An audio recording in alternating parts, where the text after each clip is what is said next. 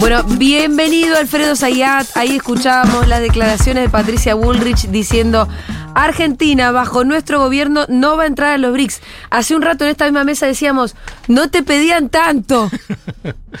Porque de pedirte tanto no te hubiesen desembolsado los 7.000 los 7.500 millones el mismo día que entraste a los BRICS.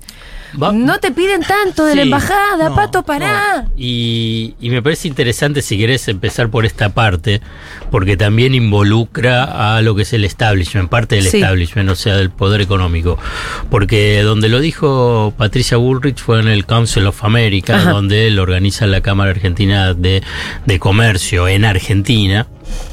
Y su presidente hizo su discurso inaugural, que iba a ser solamente cinco minutos, finalmente duró 20, y también se manifestó en contra de, ¿De la entrada a los BRICS? BRICS.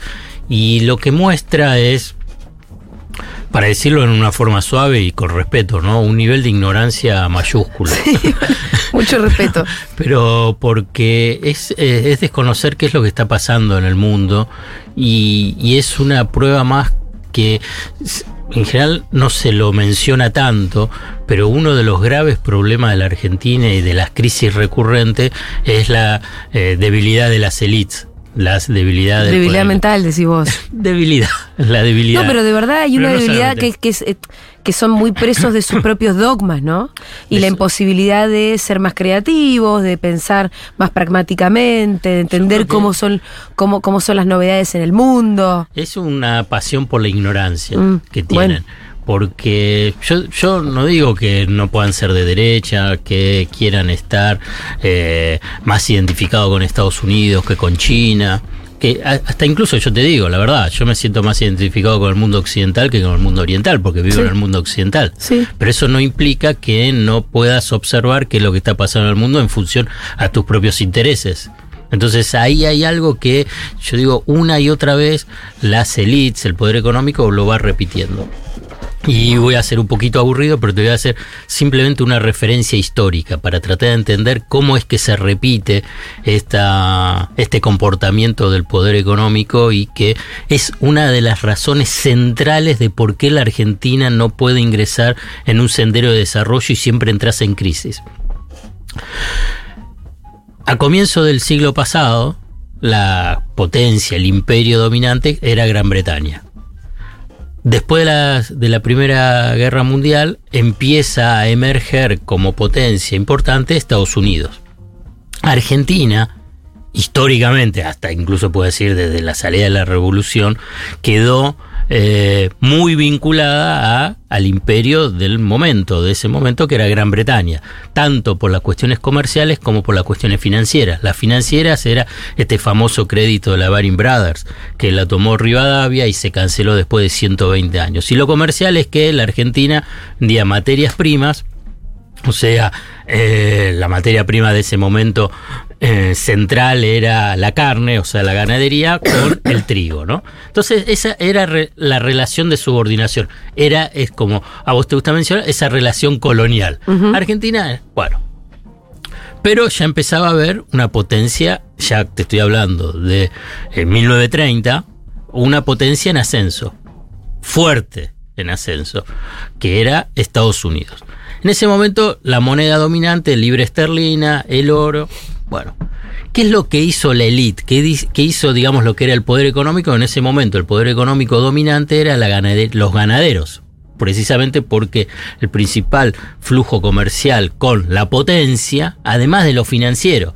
Para, ¿Te acordás? Para, lo que la- lo- los británicos tenían los trenes, tenían el, el tema del gas, digamos, es como que estaban una suerte Eran de. du- dueños de una parte del país. Claro. Ahí es donde entró eh, Escalabrino Ortiz a decir, "Ey, si son dueños de los trenes, no hay que... Bueno, por eso. Entonces, digamos, para, para darte una idea de, bueno, entonces, pero ¿qué es lo que pasaba en ese momento? Inglaterra ya empezaba a ser una, un imperio bajando, en decadencia. Sí. Eso no significa que deja de ser potencia. Gran Bretaña sigue siendo Pero menos imperial. Claro. Pero había uno que estaba en ascenso. ¿Con quién te tenés que aliar? Digamos, o con quién, digamos, en última instancia no tenés, tenés que jugar con los dos. Bueno, era esa idea también con Estados Unidos. En 1933, y aquí viene esta referencia, pero que a mí me parece muy importante para tratar de entender lo que vamos a hablar ahora de- del tema de los BRICS y el Fondo Monetario Sí, Internacional. Que están ligadísimos. Es fabuloso que haya sido en el mismo momento. Sí, sí, sí. Bueno, vuelvo a la historia. En 1933 se Te firma. entusiasma un poco. Ah, sí, es lo que más me interesa. Te veo, no, pero digo, te veo más contento que el jueves pasado, que la verdad, ¿cómo estaba Alfredo el jueves pasado? Mamá, ¿eh? Sí, sí, estoy, estoy- cambió, cambió el humor. Cambió el humor. Cambió el humor. Cambió el humor. Eh, en 1933 se firma lo que se conoce en los libros de historia, el pacto Roca-Runciman, ¿no? que eran los dos cancilleres, uno de Argentina, uno de Gran Bretaña. Para hacerlo sencillo y ya saltar a la Sí. actualidad, es privilegio a los frigoríficos británicos frente a los frigoríficos estadounidenses. Peor apuesta imposible. Eso es lo que quiero decir. Peor apuesta imposible. Porque después, ¿quiénes dominaron? Estados Unidos. Estados Unidos, llamaron los frigoríficos estadounidenses. Y vos le mojaste la oreja. Mm. Y dijiste, no, yo me quedo con Gran Bretaña. Mi imperio de siempre.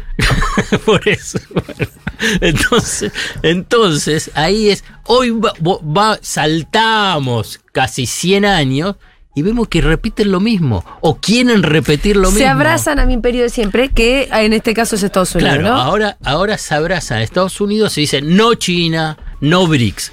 Y los BRICS, a diferencia de que antes era Gran Bretaña bajando, Estados Unidos subiendo, o sea, uno era unipolar y además estaba el dólar, ahora es multipolar. Si bien China es la, la, la potencia, después tenés otros. Y por eso son los BRICS. Brasil, Rusia, India. Empecemos a observar India. Yo por, digamos, no, no, no es una potencia menor. No. Digamos, ¿Qué es lo que pasó ayer? Digamos, que les mojó Aparte la son oreja. mercados todos, ¿no? inmensos. Le vendés al No, 1% de la población de India y le vendés un montón de gente. Eh, no es fácil llegar a la luna. Pero ¿eh? llegaron a la luna. a la Y en la zona de la luna difícil. Sí, mucho cono- no en el- entiendo, en ¿eh? el Nos cuesta sur. entenderlo porque al mismo tiempo es una potencia con muchísimos millones de pobres. Sí. Que es lo que fue China hace un tiempo. Sí, por eso. Está bien, pero es una potencia. No deja de ser potencia. Eh, Entonces estábamos Brasil, Rusia, India, China y Sudáfrica. Sudáfrica ingresó recién en el 2011. Sí. Y Sudáfrica es donde se hizo esta reunión del BRICS.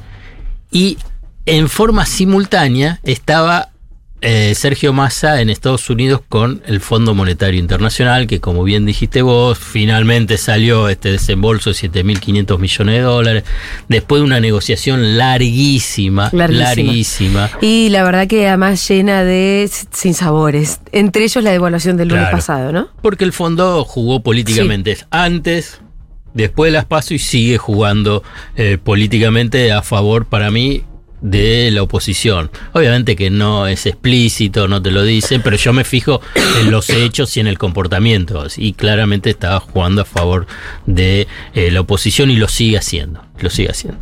Pero a mí me parece extraordinario que haya sido simultáneo porque muestra precisamente cómo el mundo está cambiando. Yo no sé si para mejor, está cambiando. En última instancia es cómo tenés que intervenir para tratar de entender que ese mundo está cambiando. Bueno, lo que se entiende es que la hegemonía ya no es absolutamente de Estados Unidos. en claro, caso. claro.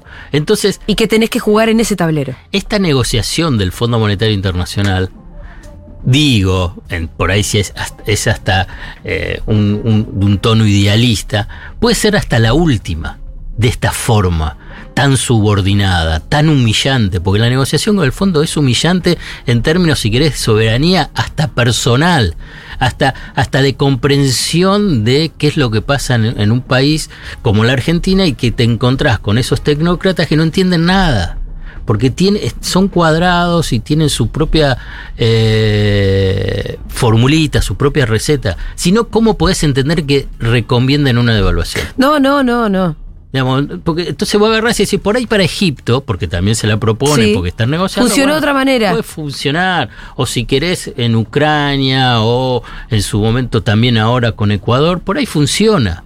Por ahí funciona, Sí. digamos. Pero no, no para Argentina. Una economía bimonetaria, con alta inflación, endeudada en dólares. Con aspectos dólares. culturales también que no, no se consideran, pero que es Sí. el, que, que el dólar para el argentino Sí, promedio es su, es su moneda de ahorro, es su sueño mojado. y, y que no tenés dólares para pagar esa deuda y que además, como frutilla del postre, lo tenés al Fondo Monetario Internacional como el principal acreedor individual. Como individual es el principal. Bueno, entonces ahí dice, bueno, ustedes tienen que evaluar. Bueno, el- la, la- la prueba, digamos, empírica, más contundente que no sirve para nada. Fue la evaluación del lunes. Esta. Pero ahí yo me imagino que. Me imagino, ¿no? Porque Massa, viste que eh, ayer mismo en la conferencia de prensa, en la nota que la primera entrevista que dio el miércoles pasado, le echó la culpa de la devaluación al fondo en un 100%. Sí. Se lo dice en la cara también, Por ¿no? esa exigencia, claro, por esa Me exigencia, porque si no, imagino no te que hace el desembolso. habrá dicho, ¿le dije o no le dije? Sí, pero. ¿Vos viste vez- lo que pasó? Sí, claro. Entonces ya cortenla con pedir una devaluación. Pero por eso digo, esta forma de negociación que no sirve y es profundamente perturbadora, Sí. es perturbadora de la estabilidad política, Económica. económica y social. Sí. Entonces, vos agarrás y decís, bueno, tiene que haber, tiene que haber. Hasta ahora no había la posibilidad de construir una nueva estructura financiera internacional que no sea la que nació en la Segunda Guerra Mundial a partir del acuerdo Bretton Woods y donde el Fondo Monetario Internacional y el Banco Mundial pasaron a ser el eje central de esa arquitectura financiera internacional que significaba ser el prestamista de última instancia, que como bien lo definió en su momento Pitu, era. El tranza al barrio. Claro. Entonces, y pero que te genera permanentes condicionamientos. Claro. Porque tanto el crédito, los créditos del Banco Mundial como del Fondo Monetario Internacional es, sí, sí, yo te doy plata. Pero, Pero, tenés que hacer esto, pero, esto, esto, pero, esto, esto, y te va condicionando. Vos cuando vas a un banco. Y el tranza te dice, te corto una pierna. Sí, y, y- y yo hoy recordaba que el estallido del 2001 era porque, que era el peligro que corríamos hasta hace poco, porque ellos, eh, el fondo tenía un acuerdo con la Argentina y se negó a desembolsar. Sí, Aunque la Argentina había hecho todo lo que le pidió en ese momento. Claro. Que ese era el miedo que teníamos en estos días. Que vos decías, Julia, mirá si a pesar de que hicimos todo, nos piden algo más. Yo tenía miedo que no desembolsen los 7.500 millones, porque ya o por ahí dicen, bueno, ahora quiero cinco más de evaluación, a ver qué pasa. pero eh, más a lo que mostró en, en la habilidad, en la muñeca, como hizo el gesto Pitu, vinculado con, eh, consiguió otras líneas de crédito, la de Qatar, la del Banco de Desarrollo Latinoamericano, el CAF y lo de los yuanes de China, que bueno, ahora van a devolver eso, pero ¿qué es lo que muestra? Que ya deja de ser prestamista de última instancia, pero fundamentalmente, y ahora salto a los BRICS, está la posibilidad de construir otra estructura financiera internacional. Por ahí pueda convivir con la del Fondo Monetario Internacional, Banco Mundial y la de Estados Unidos. Seguramente va a convivir, pero va a haber otra, que es esta junto con, que el- es los BRICS, tiene su Banco de Desarrollo, que van a dar financiamiento, primero para infraestructura, que seguro, no, no, no va a ser filantropía. Es un crédito, te van a cobrar una tasa de interés y lo que van a decir es, bueno, si nosotros te damos el crédito, veamos que haya proveedores de los grandes, de esas grandes potencias. O incluso decir negociar con sus, pro- en, en sus propias monedas. Claro. Entonces, todo eso también le conviene, digamos, a Brasil, a Rusia, a India, a China, a Sudáfrica. Argentina, en el y caso que no nos vayamos. Entonces, pero esa nueva estructura financiera Sí. internacional lo que va a permitir es decir, bueno, vos vas a tener crédito dentro de cierta normalidad sin necesidad de humillarte, sin necesidad de estar subordinado, sin necesidad de decir, bueno, tengo que pedirte por favor Sí, que sí, me des los sí. 7.500 millones de dólares. Y por- yo hago lo que vos digas, sí, voy a hacer una devaluación, ya sé Claro. qué pesi para y la hago. Claro, exacto. Eh, Alfredo, ¿con qué argumentos Bullrich dice que se va de los BRICS? Bueno, porque eso hay una línea en la derecha argentina que la expresó el titular de la Cámara Argentina de, de Comercio, Greenmans, eh, de apellido, pero bueno, ahora se me fue, que eh, hace poquitos meses, cuando presentó Carlos Melconian también su plan económico, eh, su proyecto económico, y lo vas a escuchar varias veces, es que Argentina tiene que pertenecer a Occidente. La palabra Occidente en realidad encubre, Estados Unidos. claro, que es Estados Unidos y que no tenés que estar eh, aliado a China o que y te dicen, bueno, te- nosotros tenemos que comerciar con todo el mundo, solamente el comercio. No, no participar de, por ejemplo, los BRICS. Y pero los no BRICS tener- son- no son otra cosa que en definitiva una especie de que ni siquiera es un o sea, es una especie de acuerdo comercial. No llega a ser un Mercosur, entiendo no, yo. no, no, no es un Mercosur. Para nada. No, no, es- o sea, es más liviano todavía que el, eh, mer- que el- que eh, el compromiso que vos tenés en el Mer- Mercosur. sí, totalmente. Pero entonces, ¿qué otra cosa es? Pero bueno, es, es la posibilidad de las alianzas que se den en lo que Lula mencionó. Menos mal que volvió Lula. Digamos, es, eh, a veces uno lo ve a Lula y decís, uh, está con, la, con el centro, con la no, centro pero no es lo derecha". mismo. Digamos, eh, lo de Lula para la región es, y para Argentina ha sido fabuloso. Por eso es una de las cartas más fuertes don- del, adentro del BRICS para que Argentina Claro. haya sido aceptada. Porque ahora te voy a mencionar una interna, que es lo que pasó dentro del BRICS. Sí. Por- eh, la de Sudáfrica. Claro, la de Sudáfrica. Entonces, ahí es donde, eh, vos decís, bueno, es la del sur global.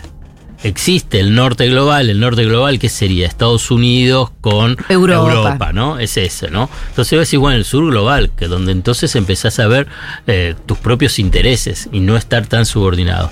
Bueno, la interna del BRICS, que la, la pudo destrabar, según lo que tengo entendido, o en Lula, y obviamente que ahí con el apoyo de, tiene que ser, de China y Rusia, India estaba en el medio. Es muy interesante porque es, eh, y Sudáfrica resistiendo el ingreso de eh, otros países, es muy interesante porque esa interna muestra precisamente cómo es la disputa entre Estados Unidos y esta, estas potencias emergentes, o sea, China. Sudáfrica, por influencia de Estados Unidos, dice que no entre nadie, que no entre más nadie. No sigamos evaluando, poner las condiciones. India estaba en el medio también por lo que es, es la su pasado colonial, porque sigue teniendo esa relación con Gran Bretaña. Gran Bretaña y Estados Unidos operaron en contra de este esta mayor la entrada masiva de Claro, varios países. Porque pasa a ser el BRICS una competencia fuerte dentro de esa arquitectura Claro. financiera internacional. Porque vos fíjate que ayer, un día antes, un día antes, un día antes, Biden, el presidente de Estados Unidos, salió a decir hay que reformar el Banco Mundial y el Fondo Monetario Internacional para darle una capacidad de préstamo por 200 mil millones de dólares. Recordemos que el Fondo Monetario Internacional tiene un dueño, que es Estados Estados, Unidos. y el Banco Mundial también es Estados Unidos. Entonces Biden tira Entonces- esa como para darle más poder de vuelta al. FMI y porque tiene que competir ahora con estos otros polos de poder. Exactamente. Y Eh, es fabuloso no nos presten lo que más. está- porque es fabuloso esto. Y ahora que cuanto más te pueden prestar, más de los huevos te agarran también, ¿no? Claro, sí, pero es como que están viendo. Es, es- es- Y- y son que- es- y no me sé, parece te digo que- que, son manotazos ahogados, pero son esa forma de decir,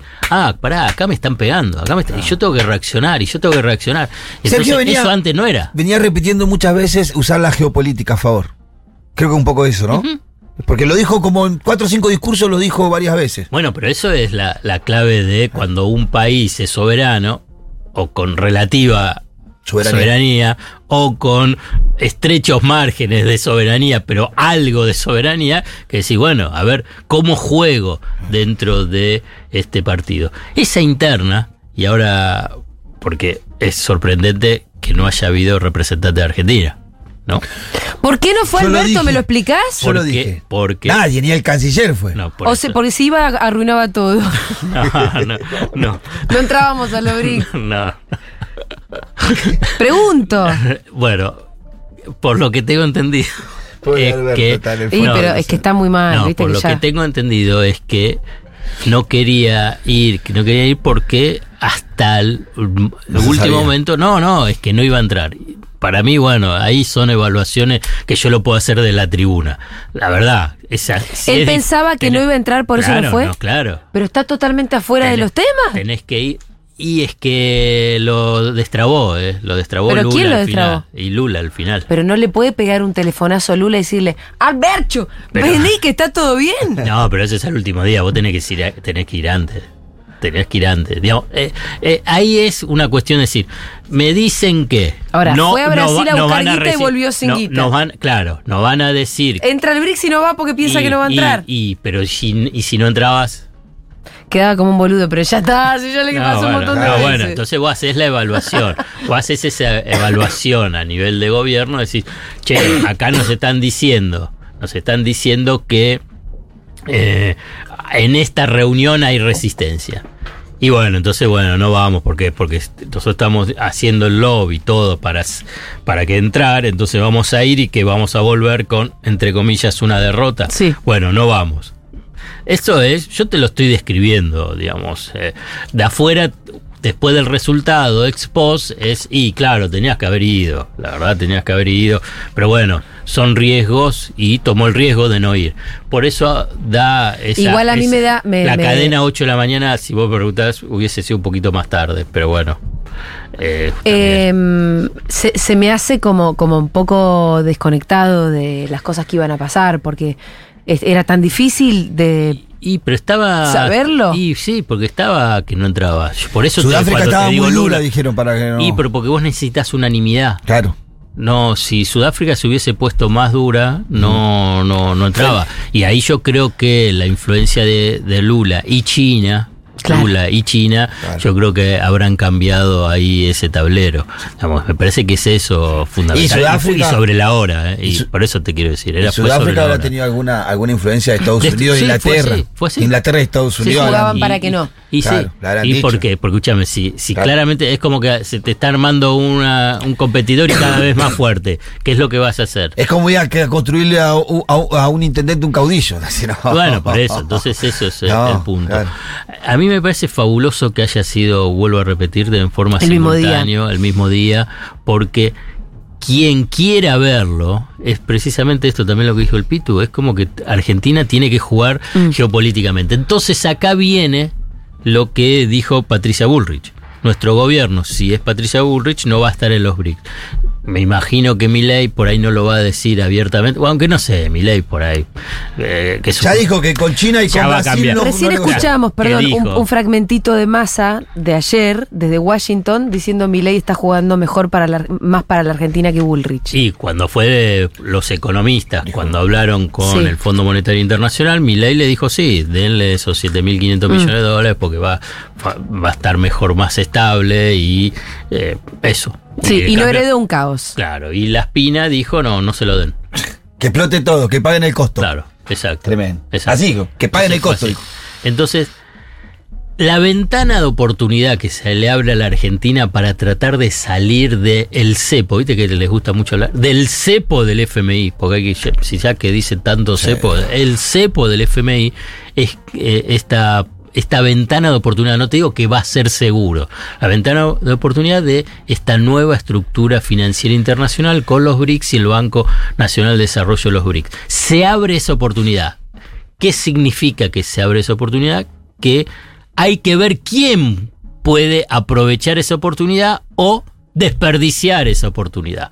Claramente con Bullrich, mi ley es una incógnita, pero con Bullrich y sectores importantes del poder económico, Argentina perdería una nueva oportunidad histórica. Porque, Sí, porque no es después que no sea- te vuelven a dejar entrar. no, no, y pasará 100 años. Sí. Hasta que, ¿Cómo fue esto? Gran Bretaña, fue imperio, Estados Unidos, 100 años, y entonces después empieza a haber un nuevo or- ordenamiento. Claro. Que ahora, entonces, es ese, un nudo central para entender, digamos, por qué la Argentina no se desarrolla, porque tenés un nivel de dirigencia o de elites, para poner de las elites argentinas, que son, tienen una pasión por la ignorancia, Es- además de sus intereses, uno puede tener intereses, vocación, identificación, y tienen sus representantes políticos que bueno, ya ahí eh, Burri demostró que no entiende.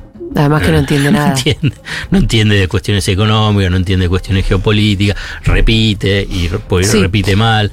Eh, ya- Esa es la diferencia que tengo Sí. y que me ha insultado en más de una oportunidad. Mi ley algo más entiende, entiende más que Bullrich. que tiene más. que Sí. Burri.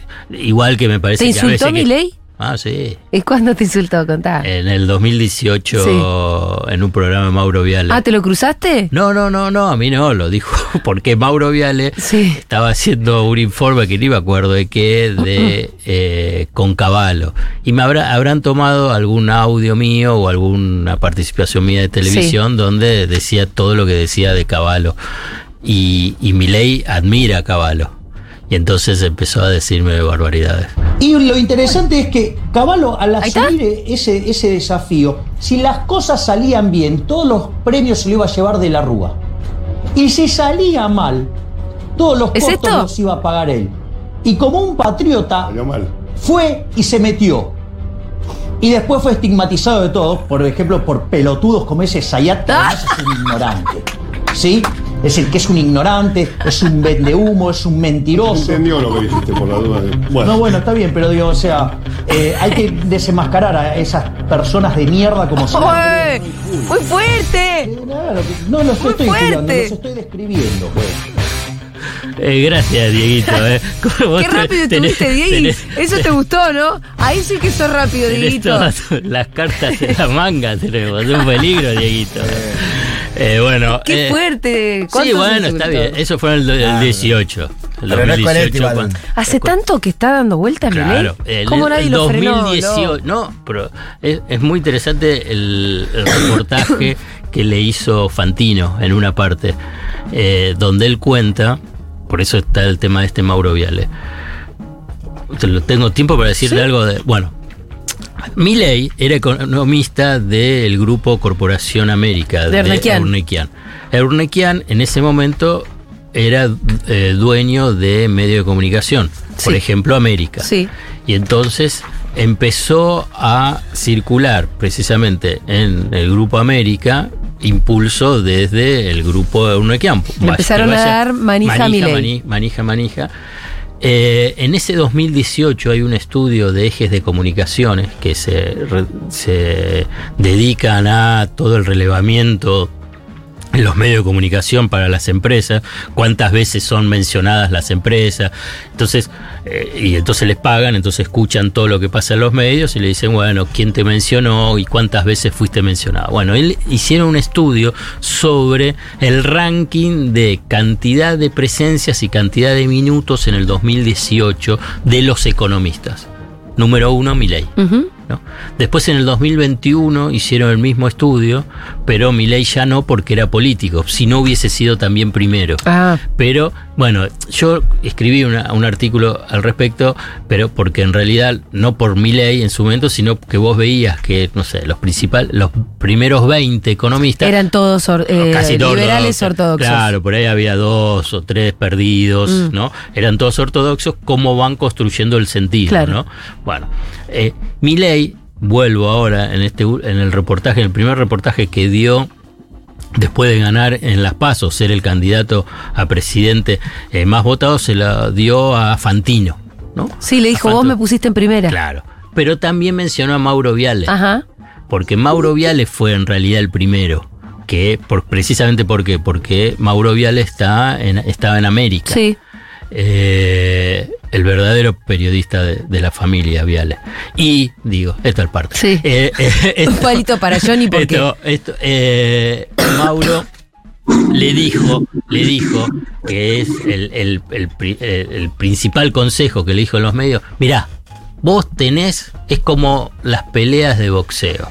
Vos apenas salís, vos tenés que golpear. Y después que se acomode todo el resto. Pero Tenés que salir con todo. Tenés que salir con todo y tenés que dar el golpe.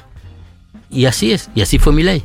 Si vos lo ves, es eso, permanentemente. Vos fíjate que cuando él sale, en todas, vos, si querés, hagan el seguimiento, él empieza y empieza insultando. O, o cuando fue lo de esta chica, eh, Sol Pérez. Sí. Vos fíjate, y él no importaba, pa, pa, pa, pa, va pegando, pegando, pegando, y ahí se fue instalando como eh, personaje. Ese personaje daba rating, ese rating, entonces eh, son convocados por eh, la mayoría de los medios, fue así. Digamos, Sí. los, los productores y los medios con todo Llama a respeto. Milei. Llaman, bueno, ¿cuál es el porque, que mide? porque viene y mide. Y mide. Lo mismo en su momento Lilita Carrió estaba en todos lados porque Lilita medía. Sí. Entonces, bueno, eh, en, nada, esa es un poquitito la historia de Milei. Yo y estoy para tomar armas por Sayad. Se meten con Sayad, pero se meten con todes.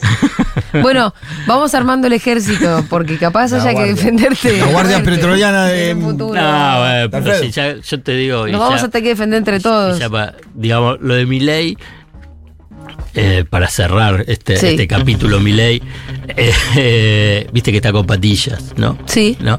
Ah, viste que ahora con las pa- patillas, Hay sí. un paralelismo, pero tan eh, tan obsceno. ¿Con digamos. Menem? Y en, to- en cada una de las cosas. eh, Todo nos- ejemplo, lo nos- nos lleva de vuelta, ¿no? Fátima. Fátima, ¿cómo es Flores. iba a decir López, ni se quiere. Pero Fátima Flores. ¿A quién te, te haces, a- cómo lo asocias a lo de a Menem? Yuyito. Viste que agarraba siempre, era una cuestión que vos veías, decías, porque iba para el lado de la farándula. Entonces Sí. vos agarrás eh, farándula, patilla, eh, Bueno, y el programa económico también. programa económico. Y Caballo, e digamos, pero el y nombre que dice, Pero también. que dice una cosa y después va bajando y que va cambiando, digamos. Entonces, eh, Menem subió con eh, la revolución productiva y el salariazo y apenas subió se abrazó a Bujibón, a Álvaro Alzogaray y a Isaac Rojas. Eh, yo qué sé lo que, lo que es mi ley. Bueno, Ah, pero no importa, eso es, eh, eh, fue un, un asterisco en la columna No dijimos sobre nada y el de FMI. las medidas porque todavía no han llegado. No han llegado. Pero bueno, eh, tienen que venir esas medidas compensadoras. Sí. del Ahora, para, para que para vos sean capitalizables en términos políticos, Es muy difícil. ¿cuánto tiene que ser? ¿Cómo haces para redistribuir Ya la te- ya riqueza? Es muy difícil. Porque con un bono que vos le des 60 lucas, Pero algo tiene que haber. Porque. por lo menos para movilizar un poco, mover no, la bueno, campaña. Porque no ¿no? alcanza la plata. Digamos, ya la crisis de ingresos existe. Mi ley está por la crisis de ingresos, o sea, porque la plata no alcanza, porque la inflación es elevada. La inflación ya es el golpe en agosto lo tuviste, en septiembre vas a tener un arrastre.